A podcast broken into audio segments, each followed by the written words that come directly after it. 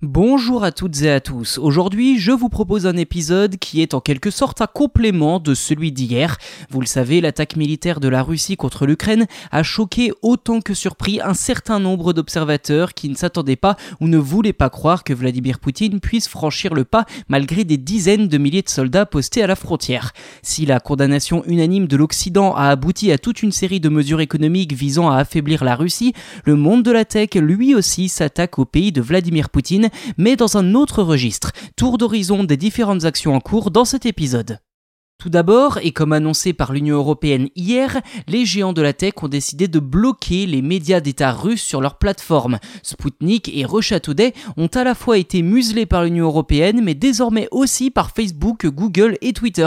Alors plus précisément, ces derniers ne pourront plus diffuser de publicité ni monétiser leur contenu. Ce n'est donc pas un bannissement pur et simple, même si l'Union européenne pourrait être beaucoup plus radicale dans les jours à venir et littéralement couper leurs antennes de diffusion sur le contenu continent. À noter que Facebook a également mis en place un outil pour ses utilisateurs en Ukraine permettant de verrouiller instantanément leur compte, ce qui empêche les autres utilisateurs avec lesquels ils ne sont pas amis de voir leurs informations et donc pour les civils potentiellement de se protéger contre les soldats russes.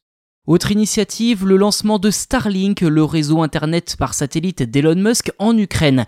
Une bonne nouvelle pour des millions d'Ukrainiens ayant des difficultés pour se connecter, mais ceci n'est pas sans poser quelques questions soulevées par le site Numérama que je cite. Comment acheminer les kits de connexion jusque dans le pays et quid des stations au sol qui restent indispensables pour connecter les satellites au réseau internet? Et tant que l'on parle d'internet, il ne vous a pas échappé que la Russie mène également une cyberguerre avec l'Ukraine et dans une guerre numérique, quels meilleurs alliés que les hackers comme le collectif Anonymous?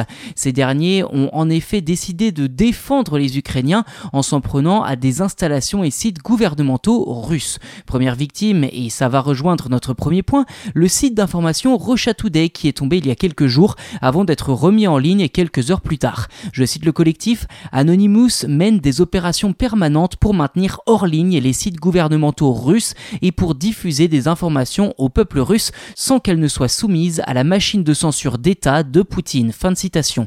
Les hackers ont aussi intercepté des communications militaires et divulgué les bases de données du site internet du ministère russe de la Défense.